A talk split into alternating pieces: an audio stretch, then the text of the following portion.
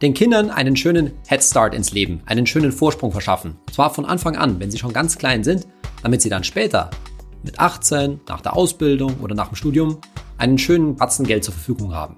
Das ist doch mal eine richtig gute Idee. Und zwar nicht nur dann, wenn du Mama oder Papa bist, sondern vielleicht auch, wenn du Patentante oder Patenonkel bist oder wenn du Oma oder Opa bei der Sache beraten willst. Denn die Tipps, die da gelten, sind die gleichen, die für dich gelten in der Geldanlage. Und um die geht es in der heutigen Folge von meinem Podcast Geld ganz einfach. Ich bin Saidi von Finanztipp. Bei Finanztipp sind wir der Meinung, Finanzen kannst du selbst. Und wir zeigen dir wie. Also, Geldanlage für Kinder. Und da gilt schon mal der erste Tipp, was du nämlich nicht machen solltest, genau wie für dich selber.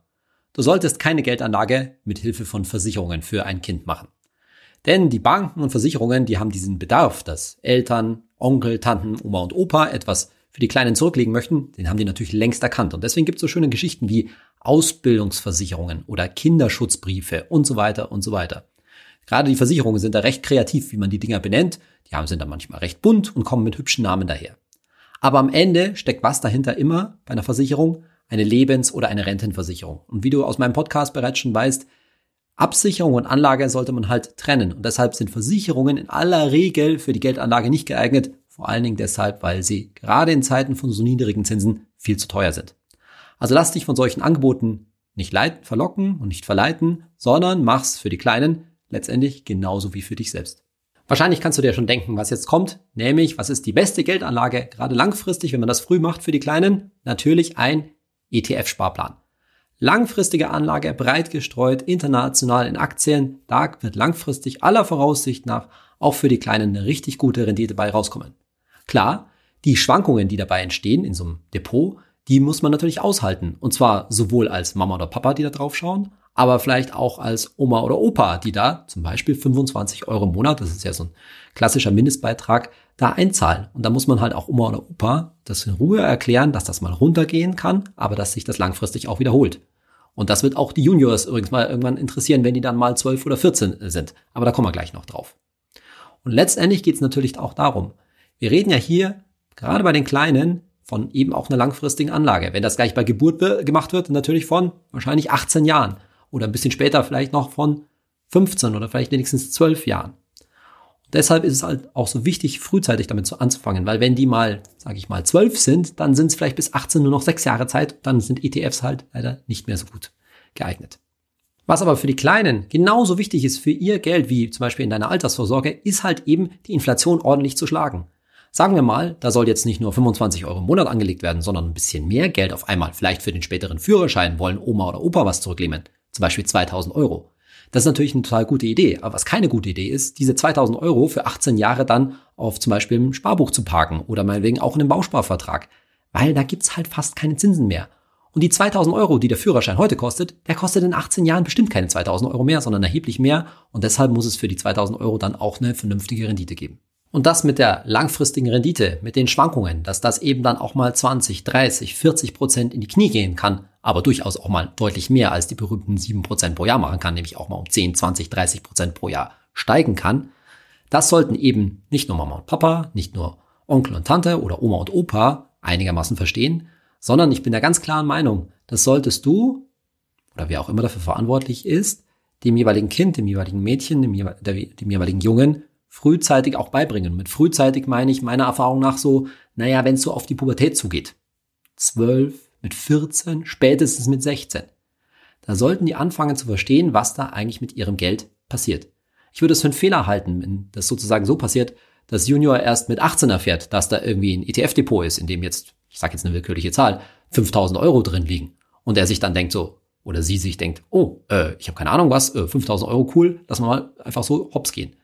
Weil es kann ja sein, dass die Kurse gerade total schlecht stehen und wäre es eigentlich sinnvoll gewesen, das noch ein bisschen liegen zu lassen. Was ich sagen will, diese Geldanlage für Kinder, da steckt ein gehöriger Bildungsauftrag dahinter. Und den Bildungsauftrag, der richtet sich vor allen Dingen natürlich an uns Eltern. Und damit will ich sagen, frühzeitig die Kinder daran zu führen, dass das, was für ihre kleine Geldanlage oder auch größere, wenn es mehr ist, aber sagen wir mal, ihre kleine Geldanlage gilt, später in ihrem Leben ganz genauso gilt dass nämlich Aktien breit gestreut ein seriöses Investment sind, das man langfristig sehen muss, bei dem man langfristig vorausdenken muss und bei dem man vor allen Dingen Geduld mitbringen äh, muss und Coolness, wenn es mal schlecht läuft. Mit anderen Worten, meiner Erfahrung nach, wenn du das mal machst, mit zum Beispiel jemandem, der 13 ist, da gehen natürlich erstmal die großen Augen auf, boah, das Geld da ist für mich. Aber dann gehen die Fragen los. Was steht denn da eigentlich alles, Papa? Was muss man da machen?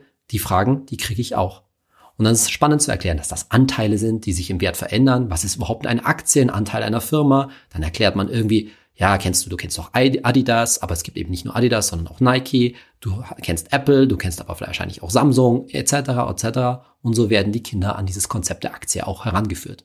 Und ich glaube, dass mit so einem ETF-Sparplan für unsere Kinder wir einen ganz wesentlichen eben Bildungsbeitrag leisten, dass nämlich die nächste Generation in vielen Fällen hoffentlich nicht so unwissend an die ganze Geschichte rangeht, wie leider viele aus unserer Generation oder auch noch etwas älter oder jünger, die, wo man einfach sieht, dass diese Aktienkultur in Deutschland entweder nicht existiert oder falsch gelebt wird, indem nämlich auf zu wenige Einzelaktien gesetzt wird. Dass man mit den Kindern oder dann schon ansatzweise Jugendlichen dann aber auch das mit dem Depot bespricht, hat aber nicht nur den Sinn, aufzuklären, was das eigentlich ist, sondern da steckt auch ein Stück weit Vorplanung drin. Jetzt sagen wir mal, das wurde mit Geburt angefangen oder auch, sagen wir mal, Kleinkind unter 3, 4 und dann ist da bis 13, 14 meinetwegen ordentlich Geld drin. Und jetzt ist schon die Frage, was soll mit dem Geld mal passieren? Und da soll sich Junior schon ein bisschen eine Platte machen, denn mit 18, in aller Regel zumindest, ja, wird er oder sie über dieses Geld verfügen können. So, und wenn jetzt schon klar ist, dass die, es waren mal 2000 Euro, jetzt vielleicht 4 oder 5000 Euro, die da drin sind, dann mit 18 für einen Führerschein über den Jordan wandern sollen, oder zumindest zum größten Teil, dann ist es tatsächlich eine gute Idee, mit zum Beispiel 14 darüber nachzudenken, das Geld jetzt tatsächlich vom ETF-Depot runterzuholen und zu parken. Wenn Junior, man schon weiß, das geht eh für, mit 18 fürs erste Auto zum Teil drauf oder eben für den Führerschein. Denn das wäre natürlich ärgerlich für Junior, wenn da super Geld drin ist, ne, 4.000, 5.000 Euro und dann kracht das kurz vor dem 18. Geburtstag irgendwie mal schnell auf 3.000 Euro runter. 1.000 Euro Verlust. Ist ja kein unrealistisches Szenario. Also sozusagen Ablaufmanagement äh, zu betreiben. Mir ist ganz klar, nicht jeder Jugendliche wird sich da jetzt schon klar entscheiden können. Ich glaube vielmehr, dass durch diese Aufklärung, die da stattfindet, dass die sich anfangen für ihr Depot da zu interessieren und das mit den Aktien langfristig begreifen, eher dazu führen wird, dass sie wissen, okay, ich lasse das vielleicht liegen, weil das wird sich weiter so entwickeln. Denn aus meiner Sicht muss das Ziel natürlich sein, nicht muss, aber sollte in vielen Fällen vielleicht das Ziel sein, dass Junior diesen Sparplan, der da läuft, irgendwann später mal übernimmt und weiter aufstockt. Es wird wahrscheinlich eh nicht bei den 25 Euro, die es am Anfang waren, bleiben. Denn mit der Zeit sind 25 Euro nicht mehr so viel. Da werden sich dann irgendwie Oma, Opa, Mama, Papa vielleicht zusammentun und dann stockt man das irgendwie vielleicht auf 50 Euro zum Beispiel auf. Ist ja einfach alles möglich. Das Schöne an dem ETF-Depot ist natürlich, so eine Sparplanerhöhung ist möglich. Man kann die auch mal aussetzen. Wenn es jetzt mal bei demjenigen, der einzahlt, mal richtig knapp ist, mag ja mal eine Phase von Arbeitslosigkeit im Verlauf von 10 oder 15 Jahren dazwischen kommen. Aber noch viel wichtiger ist, und das ist auch ein großer Vorteil gegenüber anderen Geldanlagen, dass es nun mal total flexibel ist. Und das entspricht natürlich auch den Bedürfnissen von Jugendlichen oder später jungen Erwachsenen, wenn die dann ihr Depot übernehmen. Sie kommen halt jederzeit ran an das Geld. Ob das dann zu dem Zeitpunkt günstig steht oder nicht, ist nochmal eine andere Frage. Aber ich glaube, dass ETFs, Aktien als flüssige, als liquide Anlage sehr gut geeignet sind, um mit den Wechselfällen eines jungen Lebens zurechtzukommen. Es kann ja zum Beispiel sein, dass Junior dann später auszieht und dann hat auf seinem Depot ein paar tausend Euro und dann braucht er halt vielleicht mal 1000 oder 2000 Euro, um sich eine erste Wohnungseinrichtung zu leisten äh, zu können.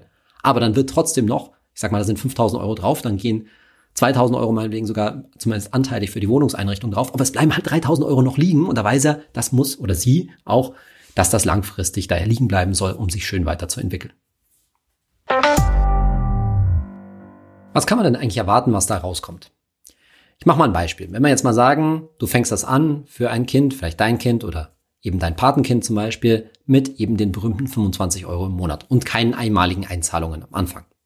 Und zwar wird das gemacht, weil am Anfang ist irgendwie das Baby da und da denkt dann keiner dran, aber zum dritten Geburtstag, da wird sich dann mal unterhalten und dann zum dritten Geburtstag wird das angefangen. So, und dann bleiben erstmal 15 Jahre bis 18.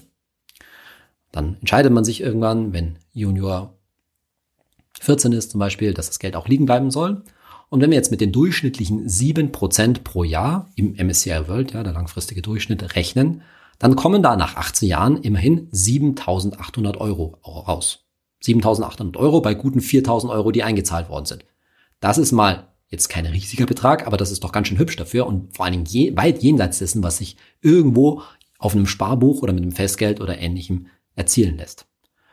Witz ist natürlich der, wenn wir jetzt von heute denken, in 15 Jahren, dann schlägt dann natürlich die Inflation zu und dann sind das eben keine 7.800 Euro, sondern wenn wir 2% Inflation unterstellen, nur 5.800 Euro. Also der Gegenwert dessen, was man sich heute für 5.800 Euro kaufen kann.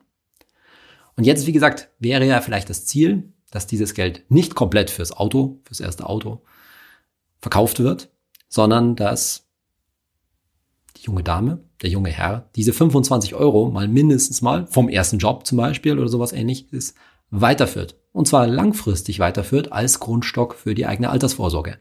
Und jetzt habe ich mal Folgendes gemacht. Ich unterstelle mal, die 25 Euro laufen nicht nur 15 Jahre, sondern weiter durch bis 67. Was kommt dann da raus? Wieder bei 7% pro Jahr gerechnet und nur 25 Euro. Und die 25 Euro sind später in 15 oder 20 Jahren total leicht zu bezahlen, weil das ist dann nicht mehr so viel. Dann kommen mit 67 da gute 300.000 Euro raus. So, wenn wir jetzt noch die Steuer abziehen, Abgeltungssteuer, wir sagen mal, das machen wir auf, ziehen wir auf einmal ab, dann sind das immer noch 250.000 Euro. 250.000 Euro. Ja klar, das ist mit 67 nicht mehr so viel wert wie heute. Längst nicht mehr, weit weniger als die Hälfte. Aber es ist trotzdem ein absolut guter Grundstock für die Altersvorsorge von Junior, von der jungen Dame, von dem jungen Herrn, die sonst einfach meiner Ansicht nach nicht da gewesen wären oder zumindest nicht so leicht zu erreichen äh, gewesen wären. Und das Problem der Altersvorsorge wird bestimmt nicht geringer werden, auch nicht für die jüngste Generation heute. Kommen wir zum zweiten, zum praktischen Teil der, dieser Podcast-Folge, nämlich der Frage, wie machst du das jetzt eigentlich konkret? Wie legst du so einen ETF-Sparplan für ein Kind an? Nämlich, du sagst schon, ja, ja, Saidi, ich habe schon begriffen, ETFs, Aktien langfristig für Kinder, super, aber wie löse ich das jetzt eigentlich mit dem Depot? Und du hast grundsätzlich zwei Möglichkeiten. Die relativ ganz simple ist, du machst das auf deinem eigenen Depot. Ne, sagen wir, du hast auf deinem Depot einen ETF auf den MSCI World. Jetzt würde ich dir schon raten, das Geld für das Kind getrennt davon anzulegen. Also du machst einen zweiten ETF auf, du kaufst einen zweiten ETF, du legst einen zweiten ETF-Sparplan ebenfalls auf einen anderen ETF auf den MSCI World an. Das ist die ganz simple Methode, weil wirklich unterscheiden tun sich diese verschiedenen ETFs ja kaum. Die Gebühren sind praktisch identisch und die Performance ist auch ganz nah beieinander. Da wirst du nicht sagen können, ob jetzt dein ETF besser läuft oder der für das Kind. Ich würde nur dazu raten, würde dazu raten, mach eben zwei Positionen, damit du eben das Geld für das Kind auch sauber trennen kannst und dann musst du auch keine Excel-Tabelle führen oder sowas in der Richtung. Aber die noch saubere Lösung ist es tatsächlich nicht auf dem eigenen Depot zu machen, sondern wirklich die Geldanlage für das Kind extra zu machen, nämlich ein, auf einem eigenen Depot, auf einem sogenannten Kinderdepot, meist oft Junior Depot genannt. Da gibt es verschiedene Angebote im Internet, gerade auch bei günstigen Direktbanken, die wir bei Finanztipp natürlich empfehlen. Den entsprechenden Ratgeber verlinke ich dir wie immer in den Show Notes. Und dort ist eben die Besonderheit, dass dieses Depot dann tatsächlich auch auf den Namen des Kindes lautet. Das heißt, das ist dann das Depot vom Moritz, von der Julia, von der kleinen Anna, wie auch immer. Verwaltet wird es natürlich in aller Regel von den Eltern. Das heißt, die Eltern haben die Hoheit sozusagen über das Depot, aber es kann natürlich auch von außen Geld eingezahlt werden. Das ist überhaupt gar kein Problem. Nur bis Anna oder Tim eben acht, noch nicht 18 sind, so lange haben Mama und Papa dann die, die Gewalt sozusagen über das Depot. Aber das Geld, was da drauf ist, die ETF-Anteile, die gehören bereits dem Kind. Und das ist auch, deswegen plädiere ich dafür, ist das dann auch sauber geregelt. Weil auch als Eltern muss man sich dann ein bisschen am Riemen reißen, wenn man zum Beispiel dann irgendwann knapp ist. Irgendwann baut man vielleicht mal ein Haus in der Zeit. Und oh, ja, jetzt müssen wir da, ein Haus wird ja immer teurer, als man denkt so. Und dann kommt man einfach nicht auf die, in die Versuchung an die 3000 Euro, die für den Sohn oder die Tochter da angelegt sind, mal ranzugehen. Man kann das übrigens als Elternpaar dann theoretisch, ja, aber es ist eigentlich eine Art von Enteignung, weil nochmal dieses Geld gehört dann dem Sohn oder der Tochter. Bei der Auswahl des Depotanbieters gelten natürlich die grundsätzlich gleichen Regeln wie sonst auch für das eigene ETF-Depot, mit dem kleinen Unterschied, dass viele günstige Online-Broker tatsächlich so ein Kinderdepot in aller Regel noch nicht anbieten. Das heißt, da hat man nicht die Möglichkeit, eben für einen Minderjährigen, für ein Kind ein Depot zu eröffnen. Aber es gibt verschiedene Direktbanken zum Beispiel, die bieten das durchaus an. Und da wird sicherlich in den nächsten Jahren das Angebot noch erweitert werden, weil es wird immer mehr ETF-Sparpläne für Kinder geben. Und wenn dann ein günstigerer Angebot, äh, ein günstiger Anbieter da ist für Kinder, dann kann man ja auch das Depot natürlich genau wie bei einem Erwachsenen umziehen. Ansonsten, worauf ist zu achten? Naja, das Depot an sich sollte natürlich kostenlos sein. Das ist sowieso Voraussetzung, bei, gerade auch bei den Empfehlungen von Finanztipp. Und die Gebühren auf den ETF-Sparplan, die sollten entweder gar keine da sein. Also es sollte ein kostenloser ETF-Sparplan sein. Das gibt es bei praktisch allen Banken. Oder es sollte wirklich eine niedrige Sparplangebühr sein, niedrig wären zum Beispiel 1,50 Euro für je 100 Euro Sparrate. 1,50 Euro Kosten für 100 Euro Sparrate. So, und jetzt kommen wir zu einem weiteren Vorteil, die diese Konstruktion, dass es also ein Depot auf den Namen des Kindes ist, der das hat, denn auch das Kind, jeder in Deutschland, dieses Kind hat was? 801 Euro pro Jahr an Kapitalerträgen frei. Wir wissen jetzt schon, das macht jetzt steuerlich nicht wahnsinnig was aus, aber es kann durchaus langfristig ein bisschen helfen und das ist auch sinnvoll. Dann, gerade wenn es, wenn da zum Beispiel Ausschüttungen entstehen würden oder für, für die Verabpauschalen, da auch einen Freistellungsauftrag einzurichten. Eine andere Möglichkeit ist für das Kind eine sogenannte Nichtveranlagungsbescheinigung beim Finanzamt zu, zu beantragen. Dann wird sozusagen dem Kind sowieso ver, ähm, unterstellt, dass es eben nicht über den sogenannten Grundfreibetrag hinauskommt, dass es also keine sonst zu versteuernden großen Einnahmen hat. Und dann ist da, fallen da sowieso keine Steuern an. Sowohl der Freistellungsauftrag, also die 801 Euro pro Jahr, als auch diese Nichtveranlagungsbescheinigung, die sollten aller Regel natürlich erst eine Rolle spielen, wann? Mit 18. Wenn nämlich frühestens hoffentlich das Geld von dem jungen Mann, der jungen Dame dann doch auf einmal verkauft wird und dann darauf auf den Gewinn in aller Regel, außer es handelt sich um wirklich größere Beträge, dann keine Steuern zu bezahlen sind. So, jetzt haben wir die ganze Zeit im Wesentlichen entweder von einer kleinen Einmalanlage, 2000, 3000 Euro, oder und eben einem Sparplan geredet. Was ist jetzt, wenn für den jungen Herrn, für die junge Dame noch sehr klein eine richtig größere Anlage gemacht werden soll? Und da kann man sich ja schon fragen, sollte das Geld, wenn wir jetzt zum Beispiel über 10.000 Euro reden würden, komplett in ETFs? Das muss natürlich nicht sein. Gerade wenn da jetzt innerhalb der Familie vielleicht ein bisschen Diskussion ist, da herrscht auch ein bisschen unterschiedliche Risikobereitschaft. Vielleicht ist Mama risikobereiter und Papa nicht so risikobereit. Dann kann man dieses Geld natürlich, was nach dem Finanzprinzip aufteilen in ETFs zum einen und zum anderen in Tagesgeld und Festgeld. Das heißt, man kann dann auch ein extra Tagesgeldkonto und extra Festgeldkonto für das Kind eröffnen. Spricht grundsätzlich nichts dagegen. Aber ich würde grundsätzlich schon dafür plädieren, angesichts der langen Zeit, 10, 12, 15, 18 Jahre durchaus mutig anzulegen. Das heißt, mein Tipp ist immer, den größeren Teil des Geldes in ETFs anzulegen, mehr als die Hälfte, vielleicht 80 Prozent und nur einen kleineren Teil, um dann insgesamt in der Geldanlage nicht so hohe Schwankungen zu haben, auf Tagesgeld und Festgeld zu halten. Die Möglichkeit besteht und die Möglichkeit besteht übrigens dann auch, wenn ihr halt relativ spät erst mit der Geldanlage dran seid, also sagen wir mal, das Kind ist oder der junge Jugendliche ist, ist dann schon eben ein Jugendlicher und sind nur noch, ist schon 12, 14, 15 und es sind halt eben nicht mehr so viele Jahre bis 18 da und man muss auch damit rechnen, dass das Geld mit 18 ausgegeben werden soll für Führerschein, für Auto etc., für Wohnungseinrichtung. Dann kann man natürlich einen größeren Anteil auf Tagesgeld und Festgeld gehen und geben und nur einen kleineren Anteil von dem größeren Geldbetrag auf ETFs, um eben für den Jugendlichen nicht so ein hohes Risiko einzugehen. Aber grundsätzlich ist es halt sinnvoll, vor allen Dingen, wenn die Perspektive besteht, dass das Geld länger liegen bleiben kann, mehr in ETFs zu investieren. Das Grundproblem dabei ist natürlich eine vernünftige mittelfristige Anlage. Also zum Beispiel schöne, die berühmten drei Prozent oder sowas in Richtung auf fünf Jahre, die gibt's halt nicht. Das ist halt das Phänomen unserer Nullzinsphase, in der wir uns gesamtgesellschaftlich, volkswirtschaftlich befinden. Es gibt keine sichere, mittelfristige und wirklich lukrative Anlage, sondern da muss man sich sozusagen behelfen, nach dem Finanzenprinzip, das aus ETFs und Tagesgeld und Festgeld zusammenzubauen. Noch ein Hinweis, wer jetzt, wenn innerhalb der Familie, vielleicht auch in Verbund mit Oma und Opa, die damit beteiligt sind, überhaupt keine Einigung erzielt werden kann, dass das Geld jetzt schwankungsstark in Aktien angelegt werden kann. Wenn man das Gefühl hat, ah, wenn du das Gefühl hast, ah, innerhalb der Familie, das, das geht nicht gut. Irgendwie, wenn dann die Aktienmärkte doch mal zusammenbrechen, 30 Prozent oder sowas in Richtung, dann gibt's riesig, gibt's riesig Ärger. Ja, dann gibt es schon Alternativen, nämlich sogenannte Kindersparkonten, die gibt's bei allen möglichen Banken und da wird man vielleicht das eine oder andere Mal auch was oberhalb von 1 Prozent Zinsen erzielen. Das heißt, das sind bestimmte Konten, die speziell für Kinder geeignet, geeignet sind, wo man meistens auch nicht wahnsinnig viel Geld darauf einzahlen kann und dann oberhalb von 1% Zinsen immerhin, immerhin bekommt.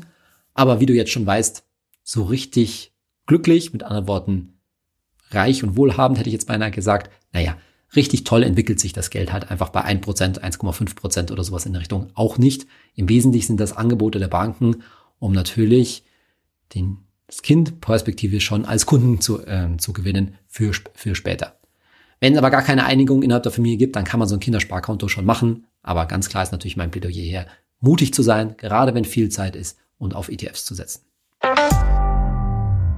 Jetzt noch zwei Hinweise von mir an dich, die erst später entstehen, nämlich wenn das Geld dann irgendwann mal an den jungen Erwachsenen dann nämlich quasi ausbezahlt werden soll. Und zwar die Hinweise betreffen zum einen das Thema BAföG und zum anderen das Thema Krankenversicherung. Erstmal BAföG. BAföG gibt es in aller Regel nicht mehr, wenn der BAföG-Beziehende, also der Student, sagen wir jetzt mal, oder der Auszubildende, ein Kapitalvermögen von mehr als 8.200 Euro, Stand 2020, hat. 8.200 Euro. Das heißt, in dem Fall, wenn in dem ETF-Depot zum Beispiel mehr drin ist, dann besteht eben kein Anspruch mehr auf BAföG und das kann natürlich mal ein Problem geben. Andererseits muss ich sagen, die Wahrscheinlichkeit ist relativ hoch, dass wenn eh relativ viel ETF-Vermögen da ist, das Einkommen der Eltern wahrscheinlich auch nicht so schlecht ist und dann vielleicht eh kein BAföG-Anspruch mehr da ist. Und der zweite Hinweis betrifft das Thema Krankenversicherung. In vielen Fällen sind die Kinder ja in der Familien versichert, in der gesetzlichen Krankenkasse bei den Eltern mit, also haben keine eigene Krankenversicherung. Und das entfällt aber, wenn die Kinder oder das Kind Kapitaleinkünfte im Jahr von oberhalb von 5.200 Euro, 5.200 Euro pro Jahr an Kapitaleinkünften hat. Die Zahl ändert sich auch immer wieder regelmäßig und steigt, äh, steigt auch. Und das könnte zum Beispiel passieren, wenn doch mit 18 zum Beispiel oder mit 20 dann auf einmal ein großer Teil des ETF-Depots verkauft wird für zum Beispiel eine Karre oder sowas in der Richtung. Und dann kann, könnte es theoretisch passieren, dass das Kind aus der Krankenversicherung der Eltern, aus der Familienversicherung herausfällt und eine eigene Krankenversicherung ähm, braucht. Und da sollte man halt ein bisschen aufpassen und vielleicht sozusagen diese Kapitaleinkünfte, diesen realisierten Gewinn, der ja da anfällt, rechtzeitig und vielleicht auch ein bisschen gestückelt realisieren. Aber das trifft natürlich alles nur darauf zu, wenn das ETF-Depot auch ordentlich groß ist. In unserer Rubrik Hey Saidi beantworte ich heute eine Frage von Books of Success auf Instagram. Und zwar schreibt Books of Success mit 62 noch in einen ETF investieren? Fragezeichen.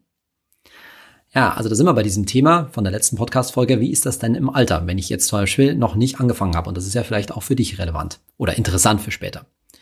Mit 62. Naja, da ist natürlich bis zur Rente nicht mehr viel Zeit. Und dann kann man natürlich sagen, erstmal das Geld, was irgendwie direkt bei der, zum Rentenbeginn benötigt wird, das darf natürlich auf gar keinen Fall in ETFs, weil für fünf Jahre ist viel zu knapp. Und auch noch darüber hinaus. Und deshalb, je nachdem, welcher Geldbetrag dafür zur Verfügung steht, könnte man doch so rechnen. 62 plus 15 ist 77. Das heißt, von dem Geldbetrag, der zur Verfügung steht, sollte man, sollte man wissen, welchen davon, welchem Geldbetrag davon braucht man ziemlich sicher bis 77. Und der sollte nicht in ETFs. Der sollte leider lang, langweilig auf Tagesgeld und Festgeld angelegt werden. Und der andere Teil, vielleicht dann der kleinere Teil, je nachdem wie groß das Vermögen natürlich ist, der kann durchaus in ETFs geparkt werden, sodass man dann letztendlich eben wieder nach dem Finanzprinzip eine solide Mischung aus ETFs und Tagesgeld und Festgeld hat. Und wenn es dann auf Ende 70 zugeht, dann kann man natürlich anfangen, aus dem ETF-Depot mit Voraussicht, mit ordentlichem Gewinn, dann nach und nach was abzuschöpfen. Also will sagen, auch für ältere Leute für Senioren ist es durchaus, solange sie noch eine gewisse Zeitperspektive haben und entsprechend auf Vermögen eben ähm, Vermögen zur Verfügung haben, ist, sind ETFs durchaus noch eine Alternative, solange man eben auf so eine Zeitperspektive von 15 Jahren wahrscheinlich noch zurückblieben kann oder einfach Geld hat, das man letztendlich wahrscheinlich überhaupt nicht braucht, von dem man schon fast davon ausgeht, dass man es vielleicht vererbt. Das gibt es ja in vielen Fällen auch.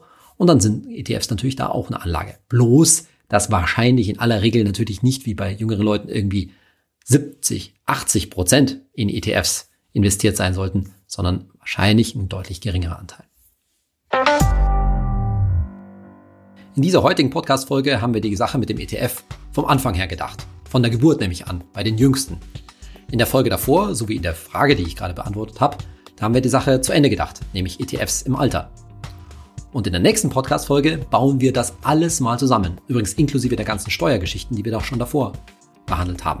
Nämlich, wie sieht eigentlich das Big Picture aus? Nämlich der Gesamtfahrplan für mein Leben mit einem ETF von der Wiege bis zur Bahre.